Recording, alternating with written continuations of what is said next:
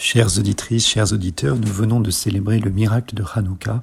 au moment où d'autres célébraient Noël et le miracle de la Nativité. Dans la pratique moderne, ces deux fêtes s'accompagnent de dons, de cadeaux, en s'éloignant un petit peu d'ailleurs de la tradition initiale, mais cela souligne l'importance que revêt de nos jours la générosité, à la fois dans le cercle familial et dans la société. Et c'est d'ailleurs il y a 70 ans, jour pour jour, le 25 décembre 1952, que Gilberte Renard donna son rein à son fils Marius, à l'hôpital Necker pour une première mondiale, puisqu'il s'agissait de la première donneuse vivante d'organes de l'histoire.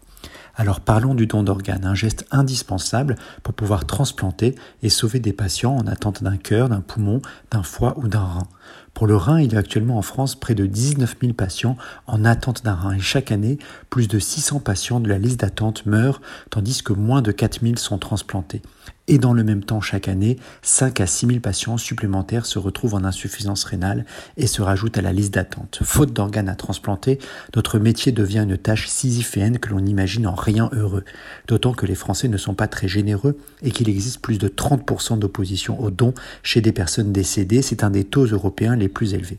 Alors dans le court temps dont je dispose pour cette chronique, je souhaiterais juste préciser quatre points concernant le don d'organes et de reins en particulier. Avant tout, il est possible de donner un rein de son vivant, ou alors à son décès lorsque l'on meurt de mort encéphalique ou d'arrêt cardiaque contrôlé, c'est-à-dire des situations particulières où l'on est capable de préserver quelques heures la viabilité des organes du défunt. Deuxièmement, pour le don du vivant, il n'est pas nécessaire d'être lié par le sang entre le donneur et le receveur. Il est tout à fait possible de donner à un ami proche sans aucun lien de parenté.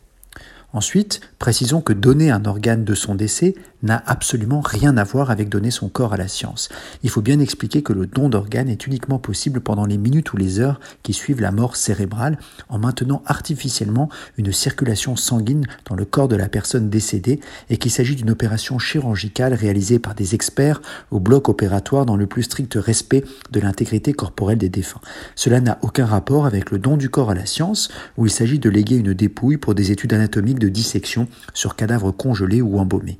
Critiquer le don du corps à la science qui a son utilité, je suis obligé de rappeler ici le tort considérable fait par le scandale de la conservation des corps dans une grande université parisienne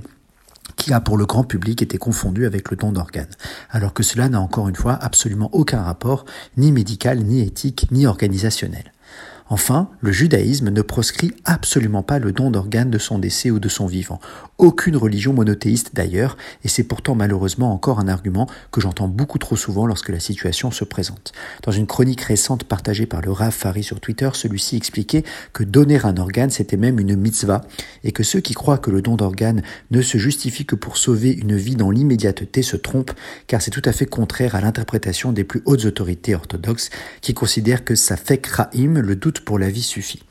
Alors si vous voulez en savoir plus, non pas sur la halakha, mais sur le don d'organes, je ne peux que vous recommander de visiter le site institutionnel de l'Agence de la biomédecine, dondorganes.fr, en espérant que ces 30% d'opposition deviennent un jour peut-être seulement 3% et que des milliers de vies supplémentaires soient sauvées chaque année grâce à vous, grâce à nous, grâce à nos dons. Je vous remercie de votre écoute et je vous souhaite une excellente journée sur RCJ.